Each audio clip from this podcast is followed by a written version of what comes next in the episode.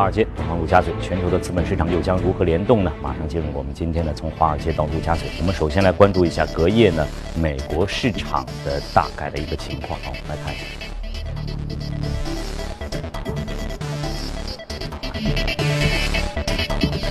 好，我们来关注一下隔夜美国三大股指的情况。道琼斯呢是微跌了百分之零点零四，纳斯达克、标普的涨幅呢也都是相对呢是比较低一些，零点零七和零点零六。以下呢我们连线到前方记者葛贝尔，请他来介绍一下相关的信息。早上好，葛贝尔。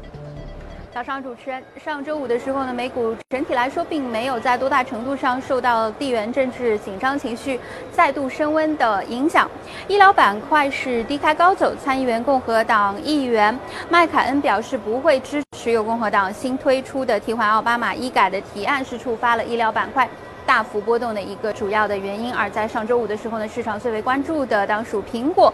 苹果的 iPhone 八和八 Plus 在门店进行了首发，由于不少的用户依然是在等待更高端的一款产品，iPhone Ten 在十月底的预售，或者是仍然在犹豫，究竟该是购买 iPhone 八还是 iPhone Ten。因此呢，每当新品发售时候，苹果门店前的大排长龙不复出现，苹果的股价呢也是接连的受挫，并且呢创下了二零一六年四。月以来的最大单周跌幅。主持人，好，谢谢各位。我们再看一下隔夜欧洲市场的情况啊，三大股指呢，法国的呃德国的 DAX 指数呢出现了一个微跌，百分之零点零六的跌幅。法国 CAC 四零呢是百分之零点二七的涨幅，英国富时呢是上涨了百分之零点六四。那么我们再连线到前方记者薛娇，了解一下更多的信息。薛娇。上周五欧洲股市整体波动较小，截至收盘，欧洲斯托克六百指数上涨百分之零点零九，报三八三点二二；泛欧绩优三百指数则上涨百分之零点零八，报幺五零五点六七。尽管上周有包括美联储议息会议、英国首相特蕾莎梅对于退欧的重要演讲以及德国大选等重大事件，但是欧股仍然保持了整体的上涨趋势。其中，泛欧绩优三百指数上周累计上涨百分之零点六九，创近两个月的新高，而英国富时一百指数的涨势更为。明显，周累计上涨了百分之一点三二。上周五，欧元区公布了九月份的制造业 PMI 数据，其中德法两国的数据再创七十七个月的新高。尽管制造商都表示了对于强势欧元的担忧，但是从目前的数据来看，欧元的影响仍然有限。制造业依然是提振欧洲经济复苏的主要动力。数据发布后，欧股出现了小幅的上涨。英国首相特蕾莎梅在上周五备受关注的退欧演讲中表示，英国将于二零一九年三月份正式退出欧盟，但此后有。长达两年的退欧期，退欧期内，英国仍然作为欧盟的成员国，享受欧盟单一市场的准入权利。同时，英国也将遵守对于欧盟的预算承诺，但是并没有提到具体的数字。随后，英国媒体报道称，英国同意在退欧期内向欧盟支付四百亿英镑的分手费。主持人，谢谢我们的前方记者。那么，在了解了这个隔夜欧美市场的表现之后呢，以下呢将会进入我们今天的全球关注。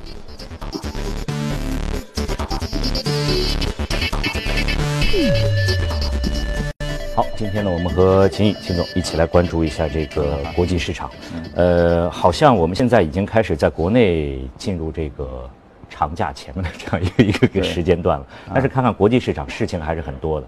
我们刚才的消息包括这个德国的大选，包括这个特朗普的税改，又出新的一个对消息出来了。那么就您来看这个国际市场，您此前一周，嗯，包括这一周，您有一个怎么样的总结和分析？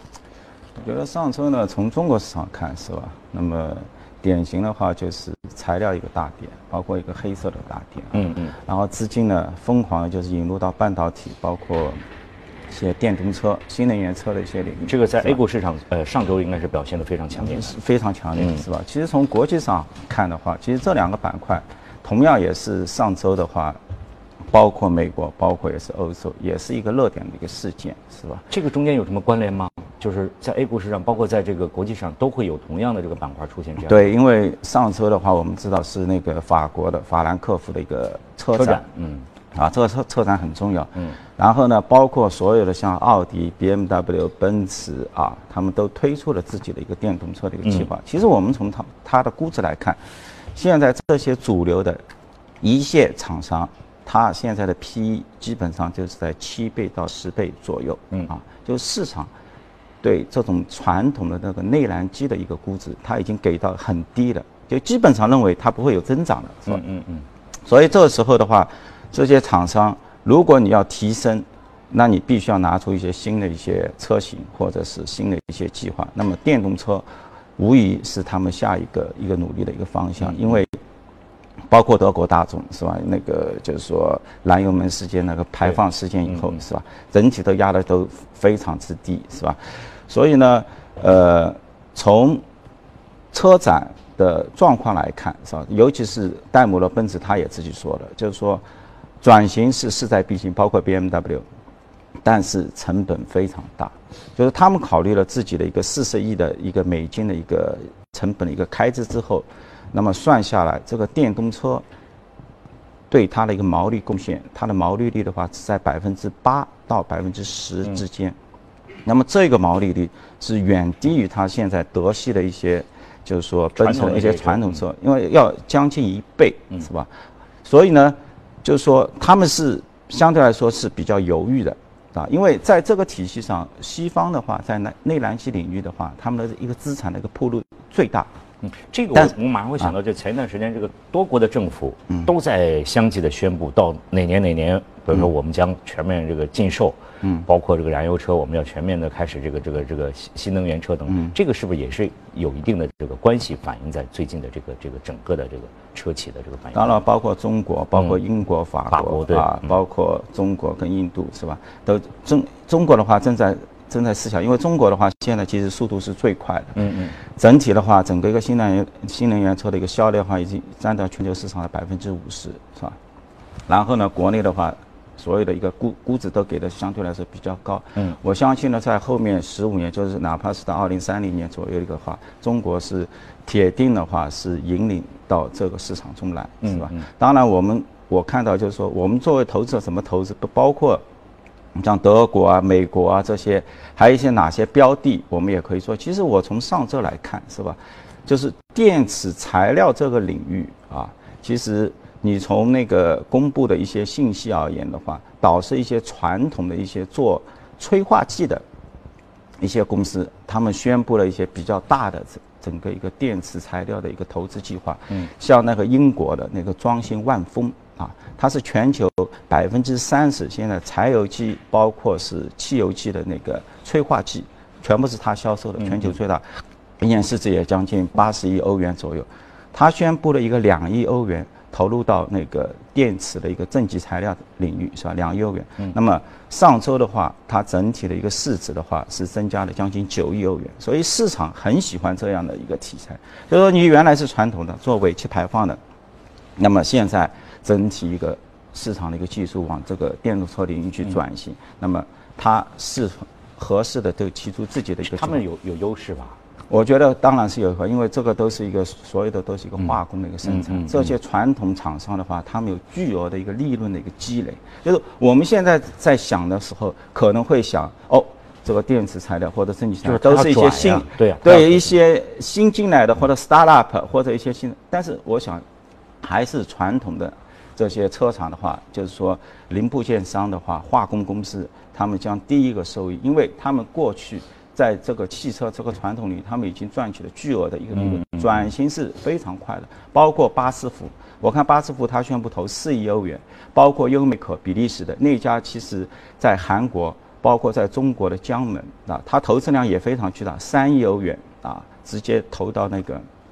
电池的一些正极材料。哦，您这一介绍就感觉在这个领域当中的一些零部件的，嗯，好像它的这个转起来要比我们刚才提到的，比如说这些车企传统的车企，嗯，决心更大，动作更快，可能见效也是最快的。对，因为车企的话，它是一个大的一个平台，是吧？就是说德系的一些公司现在 P E 那么低，是吧？那市场的话，基本上就是说，大家都在等宣布。其实这里面是有一个巨大的一个投资机会的。就一旦你宣布这个时间点之后，就是说，二零三零年或者二零四零年，那么基本上在现有领域，它的整个一个技术，包括它就车厂，它不会再投入巨资了。就是说，在现有的这些。只能是维持维持我这个现状运行维维持的一个现状，所以市场的话，它给到你六到七倍的一个 PE，也就是反映了这样的一个预期，是吧？一旦宣布的话，那其实可能利润来的会比投资者想象的更加大，因为他已经不投入了嘛，可能人员各方面。配配比的话要重新的配，那么迅速的话往那个电动车领域，那电动车刚刚已经说到了。对他而言的话，它的成本是比较高的，是吧？因为材料，因为都是五六百辆的，五五六百万辆的车辆，那你现在的话都是一万辆、两万辆，那你巨大的，你像德国大众，它宣布它自己的一个资本开支要达到两百亿欧元，它才能够把这个生产线要转到这个电动车里，所以这成本都非常巨大，是吧？嗯它包括我上周也看到那个比亚迪啊，比亚迪跟那个德国的一个奔驰在合作。是吧？因为你现在大家都知道，未来主战场可能就是在中国，包括电动车领域，是吧？所以你现在包括 B M W，包括大众，它现在整体的一个全球传统车的利润三分之一都是来自于中国。嗯，啊，因为就中国有增长，其他的话都是一个负增长。美国的话，今年可能也是一个负增长，是吧？就是车厂的利润三分之一都在中国，包括未来的新能源车，是吧？所以这里的话，我们看到比亚迪也好。呃，就是说新能源车做的比较好的，比亚迪，包括上汽啊，包括还有吉利汽车，是吧？那现在的估值的话都非常的高，是吧？可能是我看一下吉利的话，那 PS 比的话，现在基本上要达到两点五倍。刚才你也提到，比如比亚迪和这个戴姆勒奔驰来进行合作，像这些大的这个车企，欧洲的这些豪门车企的话，那么如果说在这种合作过程当中，它是不是能够呃尽量的减少自己的这样一个。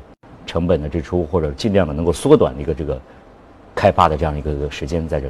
对，因为它的话主要还是要有一个体验，是吧？你像美国的话，其实它已经有这样的一个技术了，是吧？但是呢，因为消费者都很现实，是吧？就是说我不能因为环保，我一定要是支付一个更高的一个价格。所以特斯拉在美国的一个存活呢，真是不简单，是吧？嗯，几乎在只有加州的一些。一些环保的一些 credit 支撑之下的话，也能够产生这么大的一个规模。因为最终还是大家就是说，你一个成本，中国是有补贴是吧？几万块钱，包括中央政府，包括地方地方百是吧？有五六四五万是吧？那么最终的话，我觉得就是说，包括目前新能源车，可能来来说，所有的车企外企。它一定要跟本土来合作，因为你现在的牌照的一个释释放是极其有限的，就你要进来生产，你要有牌照。但是我相信国家从保护，就是说国产车的一个领域的话，一定是先给自己的一些民族的一些品牌，然后你外资进来的话，你必须要跟本土的一些合作，是吧？这张牌照的这个 value 价值。会也会相对来说越来越高。好，这是刚才秦总能给我们总结一下上周的整个市场的一个表现，特别提到了这个新能源车的这样一个表现比较出色、抢眼啊，半导体、包括半导体的这个零部件等等，这是在上周的这样一个情况。好，那么我们先进行到这儿，以下呢再来关注一下异动美股榜和个股的涨幅榜。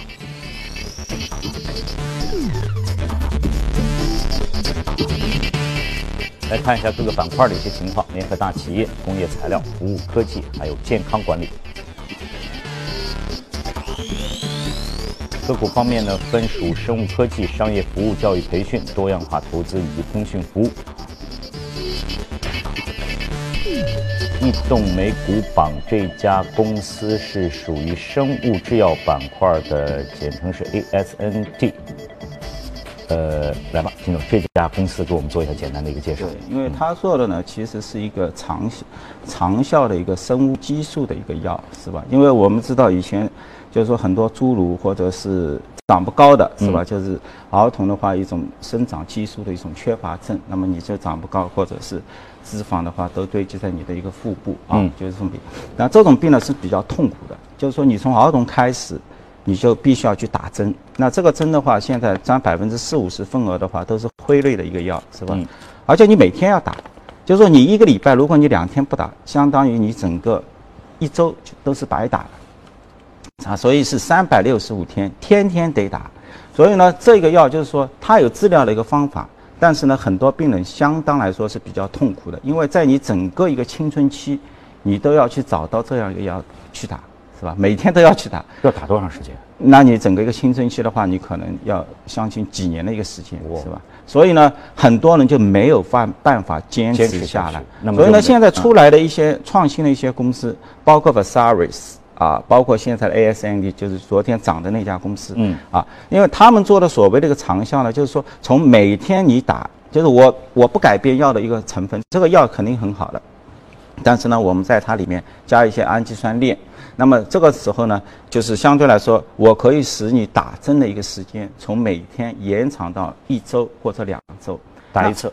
对，那么这个对病人而言的话，它已经是相对来说一个是非常好的体验了，是吧？嗯。所以呢，但是呢，周二呃周五我们发现 v a s a r i s 这家公司，它第一个宣布他的三期的一个临床一百三十三十五个病人做了一个三期临床，他失败了，所以他的股价当天是跌了百分之八十五。我们刚才提到的是个 ASNT，ASN 跟它是一个竞争对手，竞争对手。两家 v a s a r i s 它是做两周一次，嗯。ASND 呢？他说我做一周打一次，所以呢，你现在的话还有叫 OPCO 是吧？三家公司啊，OPCO 呢是跟那个辉瑞也在合作是吧？也是做那个长效的。那么辉瑞的话，那家 OPCO 在什么？在零六年的十二月三十号那一天，他宣布了他的成人的一个长效失败了，所以股价当天是跌了，我看百分之也是跌了百分之二三十，因为它市值比较大，今今。当天的一个市值损失也在七八亿美金，嗯，所以呢，到了一个 v a s a r i s 周二宣布的时候，这个是大出市场所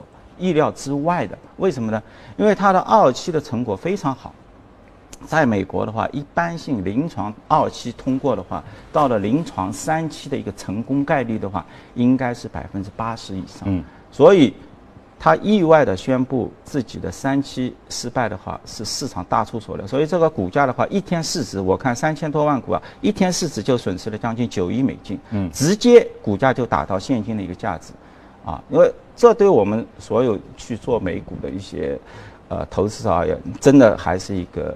警示是吧？因为市场它是很残酷的，是吧？就是说你的实验失败，那么相当于你前面所有的一个资产。那它这个二期，刚才您说的这个已经是很成功的了，嗯，而且就按常理来讲，应该百分之八十。百分之八十，对。那么这个情况，它它公司有有公具体的原因或什么？这个这个。这比较少，因为我觉得就是我自己长期也在跟踪这些生物制药的一些公司，是吧？像这种二期到三期，最后三期失败的例子真不多，它是一个黑天鹅，是吧？嗯。所以呢，但我觉得就是市场它也公平，是吧？你就出来之后马上，它其实它的现金是一点四亿零八。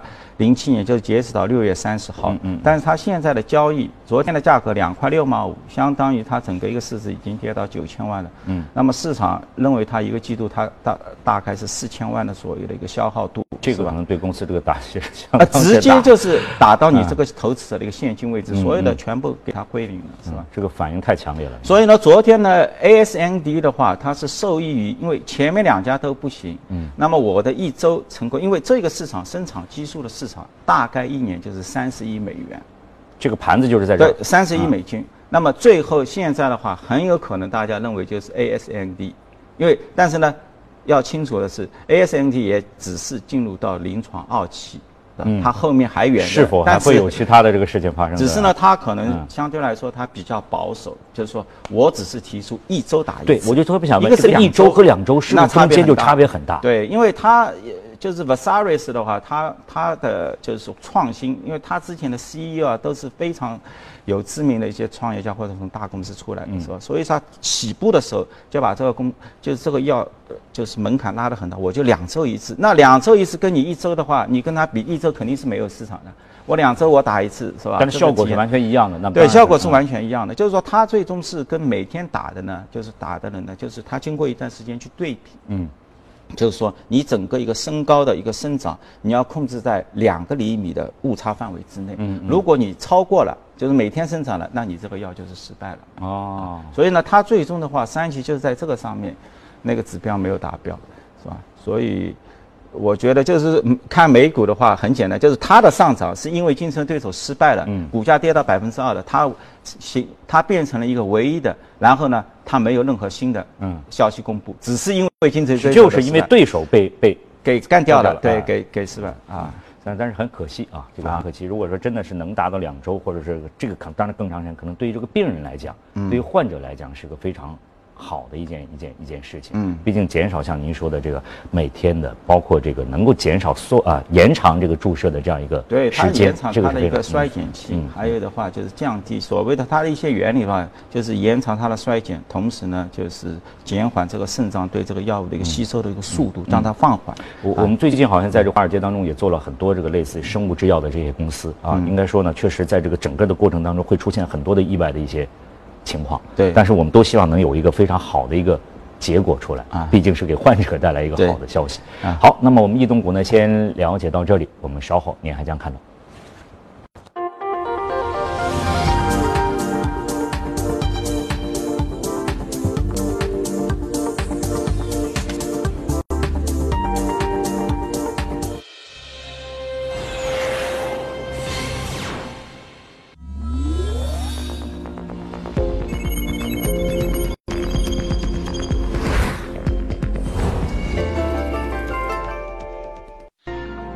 享人生由你我带冠名播出。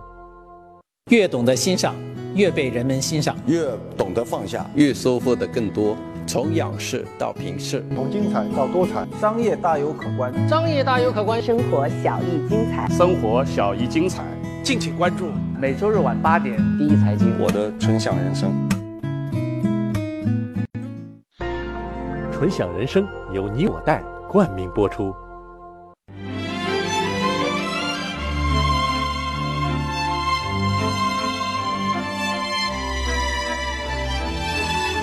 约三个世纪的经典，《老凤祥》。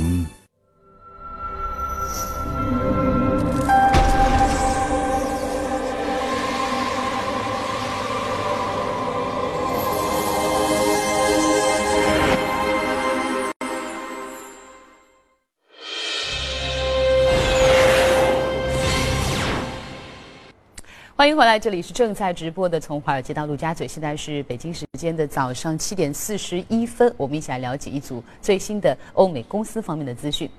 苹果公司的首席执行官 Tim Cook 当地时间二十二号现身加州帕罗奥多的一家 Apple Store，亲自视察顾客购买新机型的情况。库克当天受访时表示，他们发现 iPhone 八和 Apple Watch Series 三在很多地方都已经售罄了。但是综合来看呢，iPhone 八的预定比 iPhone 七少了近八成。不过还是有一批的果粉对于将在十一月上市的 iPhone X 表示期待。在美国，二十二号和二十三号两天，各地苹果专卖店外虽然也有粉丝排队，但比起曾经出现过的壮观场面，还是逊色了不少。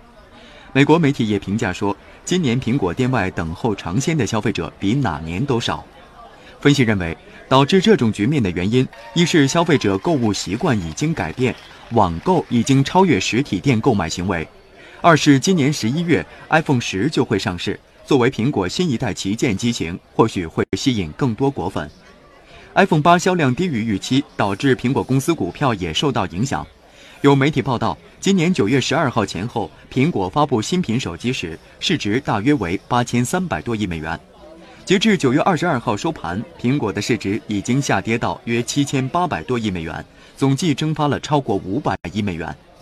不过，目前苹果公司的总市值仍然要比谷歌的母公司市值高出近一千亿美元，蒸发掉的市值也超过了福特汽车、塔吉特等美国多家大型零售企业。分析人士表示，苹果股价过去一年涨了百分之五十。股价波动是因为苹果公司发布新品前，投资者有所期待，如今有人获利回吐。根据 Facebook 所提交的证券备案文件显示，其首席执行官扎克伯格将在未来十八个月内出售大量的 Facebook 股票，这笔交易的收益将为扎克伯格及其妻子的慈善活动提供资金。文件中称，扎克伯格可能会出售三千五百万至七千五百万股的 Facebook 股票，以目前每股一百七十美元的价格计算，那这些股票的价值将会在六十亿到一百二十八亿美元之间。与此同时呢，Facebook 宣布搁置了创造新股票类别的计划，这将会使得扎克伯格能够在公司当中保留大部分拥有投票权的股票，即便他的实际持股比例远低于此。截止到九月二十二号收盘，亚马逊的市值达到了四千五百六十五亿美元，而阿里巴巴呢是四千五百零七亿美元，两者的市值仅仅差了百分之一点三。而在差不多两个月之前，两者市值的差距一度是达到了一千亿美元。这之后呢，阿里追赶的脚步可以说是越来越快。今年呢，阿里的股价翻了一倍，而亚马逊上涨了百分之二十七。此前高盛所公布的一份最受对冲基金欢迎的股票名单当中，阿里和亚马逊均在列。在股价翻倍之后呢，华尔街的一些分析师依然上调了阿里股价的目标价，认为其股价有望继续上行。涉及到德国、法国、加拿大三国交通运输业巨头的业务重组正在酝酿当中，与加拿大彭巴迪的铁路业务合并谈判持续数月之后，德国工业巨头西门子正在与法国的交通运输巨头阿尔斯通展开磋商，讨论整合创建一家欧洲运输巨头。西门子、阿尔斯通和彭巴迪都是全球古大轨道的交通行业的老牌玩家，眼下呢都面临来自于中国中车的激烈竞争。九月二十二号，阿尔斯通公司在其官网证实，正在与西门子公司讨论将其业务与西门子的交通业务部门进行合并。阿尔斯通在声明当中称，双方的讨论还在继续，目前尚未做出最终的决定，也未达成任何的协议。如果出现任何重大的进展，公司将会向公众通报。奔驰的母公司戴姆勒目前宣布计划投资十亿美元在美国生产电动 SUV 及电池。据悉，奔驰已经在欧洲和中国设立了生产基地，这是奔驰电动车生产项目首次落地美国。奔驰在声明当中表示，这将为美国当地带来超过六百个工作岗位。奔驰希望呢借此来支持自己的 EQ 品牌。该品牌呢仅生产电动车，意在抗衡电动车新贵特斯拉，对付奥迪、宝马等老对手。中国奢侈品电商品牌四库网上周五在美国的纳斯达克上市，首次公开发行价格是十三美元，总的募资额是一点一亿美元。四库的股价呢上市首日大跌了百分之二十三点零八，报收于十美元。好，公司方面的消息就是这些。这就我们进入到今天的美股放大镜。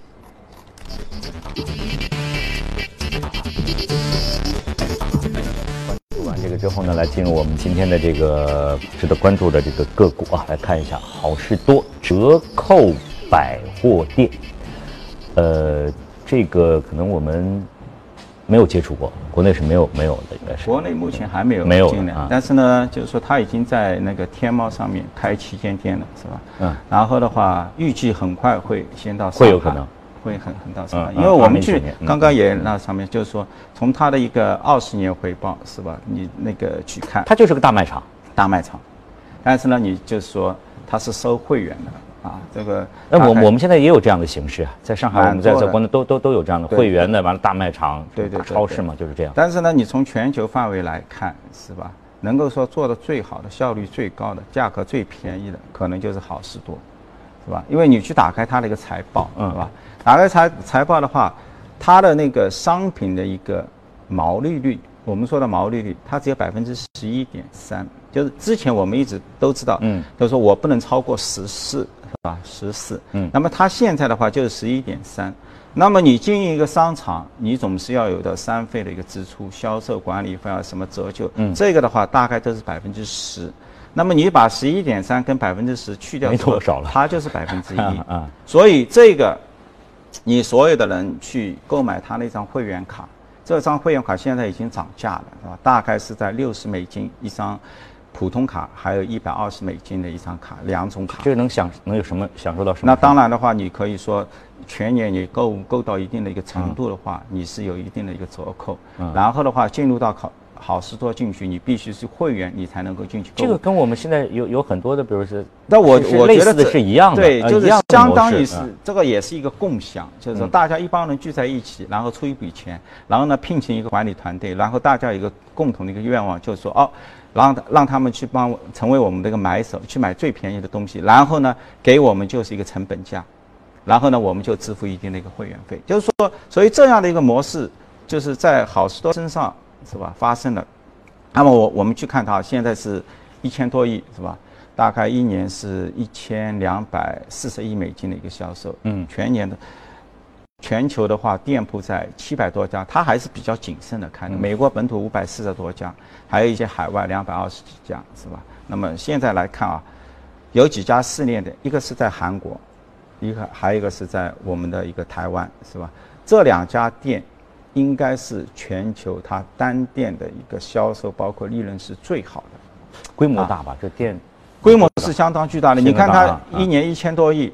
平摊到一个七百多家，那相当于一家平均要接近两亿多美金的一个销售，全年就是一个单店的话，你要有十亿人民币的一个销售。但是我们在，比如在上海，我们在国内现在听到的很多都是这些大卖场在不断的在在收，在关。对，我觉得就是说，就是还是最终是看自己的一个经营，是吧？就像呢，你现在在国内卖的很多的可能是那个梅干月曼秀的那个那个那个。就是吃的那个梅干，还有是那个 c o c o r i n 的一个一个，就是说坚果，现在是销路很好。其实也就是 Costco 的，你就说你到 Costco 去，他一定会给你一些惊喜。以前我们去那个宜家，可能就是那张 logo，是吧？吃那个都很便宜。其实你到 Costco 去的话也是这样，汽水加你体验过吧？我自己去体验过，就是说你进去，它有个爆款，什么样一个爆款？就是说你买一个五磅的鸡。按照人民币计算就三十五块钱，嗯，所以，Costco 现在应该是全球，如果是如果能够把它去掉那个，就是说肯德基，包括是麦当劳之后，其他的它可能就是第三大，啊，它一年在这个鸡上面它的一个销售是非常巨大的，所以进来之后，你一个四斤左右的一个鸡，就是买你三十块钱，而且全部帮你烤好，味道非常好，我自己。也经常，我明白您的意思，就是您您感觉去了这个这个这个店里面之后，这个在这方面的这个感觉非常好，对，体验非常好，对，体验非常好，就是说他给给到你有很多的一些试吃，是吧？试吃的话，就是说它不是分量，不是你现在去很多超市那么一点点，它的体量就是非常巨大，而且是每到一个地方都有，啊，这个我去过一个店，我大概数了一下，一天平均在那里有四十多个。是吧？就是在那里现烤现烧，而且全部是给你免费的吃，是吧？所以你进去的话，基本上就是你不不花一分钱，吃饱了可以人可以全部出来，也不用买东西啊，不，你不买东西都可以，是吧？当然，他让你试吃了之后，你总会去购物的，因为你进去的时候你已经是花了六十美金啊，是一个会员了，是吧？你多多少少你都是有这样的一个数字在那里，是吧？只是说呢，它一个模式，我觉得这比较特殊。你像。我看了一下那个沃伦巴菲特是吧，也买了他的股票是吧？当初的话，现在市值你看它有七百多亿美金，七百多亿美金的话，如果按照 PS 比的话，它目目前是仅次于像那个就是亚马逊的，知道吧？就是说零点七倍、零点六五倍的一个 PB，你像沃像那个家乐福也好像那个沃尔玛，它家乐福都只有零点二的，就基本上没人关心了。嗯，我们从这个长远二十年来看呢，家乐福还是一个负回报，就是它亏损的。你在二十年前你买它的股票，你是亏损的；你买那个亚马逊的话是赚了六百三十六倍，但是你买这个好事多的话是赚了十四倍，也是可以的，就百分之大概是二十年。复利回报百分之十三，应该是相对来说还是呃，因因为大家刚才我一直提到，就是这种大的这种超呃超市、大商场这种在不断的面临一些一些问题在在出现。那您您呢就特别提到了，在里面的体验是非常好，而且它呢并没有追求很高的高的利润，高的利润在它的模式，它的模式啊，对，你看那个 Amazon，Amazon 是百分之三十六的毛利率，你去看它，然后回到看那个沃尔玛特，沃尔玛特现在大概是百分之二十五到百分之二十六。那么它就是百分之十一。回到净利润的话，那么像沃尔玛特现在是百分之三，嗯啊，那么它现在的话是百分之二左右，嗯，就是说净利润率，呃，其实它所有的利润就来自于它的一个会员费的一个收入，就是啊。那会不会出现一种水土不服的这样一种情况？您觉得呢？会有可能出现？嗯，我觉得这是一个比较展示、比较崭新的。如果去试过之后，是吧？因为它呢，就是说。跟我们国内呢，可能是有点不一样的，就是美国它，比如说在好事多里面，它有一块很大的一块收入，就是它的一个加油的一个费用，啊，它的油费特别便宜，加油的加油就是你加汽油啊，汽车加油啊，汽车加油，因为你一般就都开车嘛，一开车过去，然后你就汽车开加油。它它它这个大的超市里面是自自备有自己的，它有有大的油站，其实它是美国第三大。就是一年的话，上百亿美金的收入都来自于这个汽车加油，而且就是它的成本是打的最低的，它用这个来吸引这个消费者。那么到了中国的话，这一块我觉得它可能会受限，所以这也是它这么多年它一直也没有进入到中国，可能在零售的这个石油这个销售这一段，它跟中石油或者中石化比，它没有什么优势，因为你拿不到。低价位的油品在那里是吧？所以这个我可能觉得是很，但是呢，从它的一个体验各方面看一的话，是这的确是一个无与伦比的啊。我们这现在就是说，可能是一九年有可能会进到我们这个，嗯，整个的国内这个市场，到时候真的也是可以大家去体验一下。对，因为他在他在日本，他在韩国还有。还有一台，它都是相对来说是非常成功的，是吧？所以呢，在中国的话，大家还是有一个比较高的一些期待。所以我相信也有很多人恐怕跟秦总一样，恐怕也在美国体验过啊，去去体验过这家这个情况，这个这个超市的这个里面的一个整个的一个运行的一个情况。对，如果说我们说这家超市可能要来，可能也有很多人跟您一样，抱着一种一种抱着一种希望，抱着一种想象。在美国这么激烈竞争的地方的话，你去看它的一个。二零一七年二季度的一个销售的一个增长，同比的一个增长，排在第一名的毫无疑问是亚马逊，嗯，百分之二十五，然后排在第二名呢就是好事多，百分之八点五，嗯，那么第三、第四的话，一个是 Home Depot、Lowe's，就是做家具的连锁的，那些的话大概在百分之四，沃尔玛特其实是排在最后，只有百分之四左右，是吧？所以好事多这种模式，就是在这么 Amazon 这么强大的一个竞争下，它还是能保持八点几的一个。同比的一个增长，那应该是，就是说模式上应该还是我我们也期待能能这个在我们的这个本 土来体验一下这样一种经营的一个模式啊，会带来哪些一些变化？好，那么有关这个相关的话题，我们今天呢先和秦总呢一起关注到这里。